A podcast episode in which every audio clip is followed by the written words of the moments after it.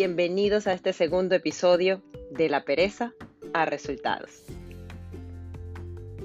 Mi nombre es Lorena Trocel y yo soy experta en vida saludable.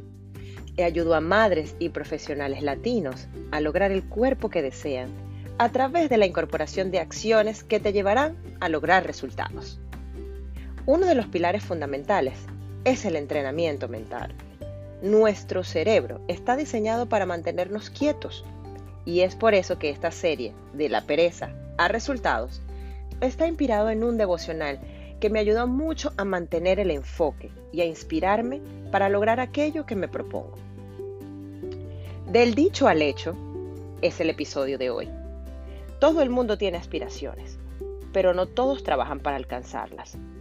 Muchos se dedican, mientras que otros se sientan solamente a ver la vida, desanimados por no haber logrado lo que desean, y aún así sienten un gran vacío pero se quedan ahí impávidos, esperando a que pase algo, sin accionar para obtener ese algo que tanto anhelan. Dice un refrán, del dicho al hecho hay mucho trecho. Y la realidad es que luego de soñar necesitamos accionar, es decir, acortar ese trecho. Trabajar duro con entusiasmo, siendo diligentes, es la manera para acercarnos más al cumplimiento de nuestra meta. No hay otra forma de que obtengas ciertos logros sin hacer aunque sea un mínimo esfuerzo. Eso de lograr algo sin trabajar, eso solamente pasa en las películas y en la fantasía. Es necesario ser claro, intencionado y comprometido hacia lo que quieres alcanzar. Si deseas alcanzar una meta, necesitas esforzarte y necesitas planificarte. Esto puede implicar sacrificios, trabajo duro, ahorrar, dedicarse, orar más. Todo esfuerzo tiene recompensa, pero en muchas ocasiones el problema en nuestra falta de logros es precisamente la falta de esfuerzos apropiados y bien direccionados. Queremos que las cosas nos caigan del cielo. Y si bien es cierto que la oración y Dios puede ayudar bastante, es necesario que tú también hagas tu parte.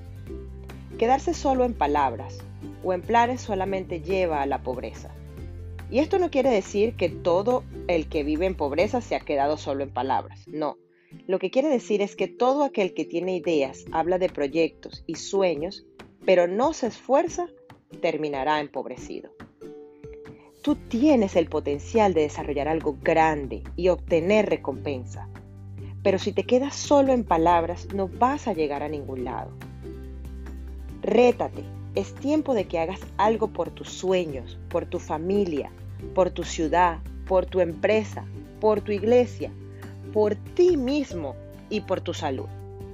Es tiempo que dejes atrás las palabras y que abandones el quizás, puede ser, pero y des un giro y pases a la acción sabiendo que tú tienes el control de todo y tú puedes hacer que pase. Recuerda, un gran edificio al principio solo fue un pequeño ladrillo. Si te gustó este audio y te motivó, por favor compártelo. Compártelo con más personas para que accionen y hagan sus sueños realidad. Nos vemos en el próximo capítulo. Bye bye.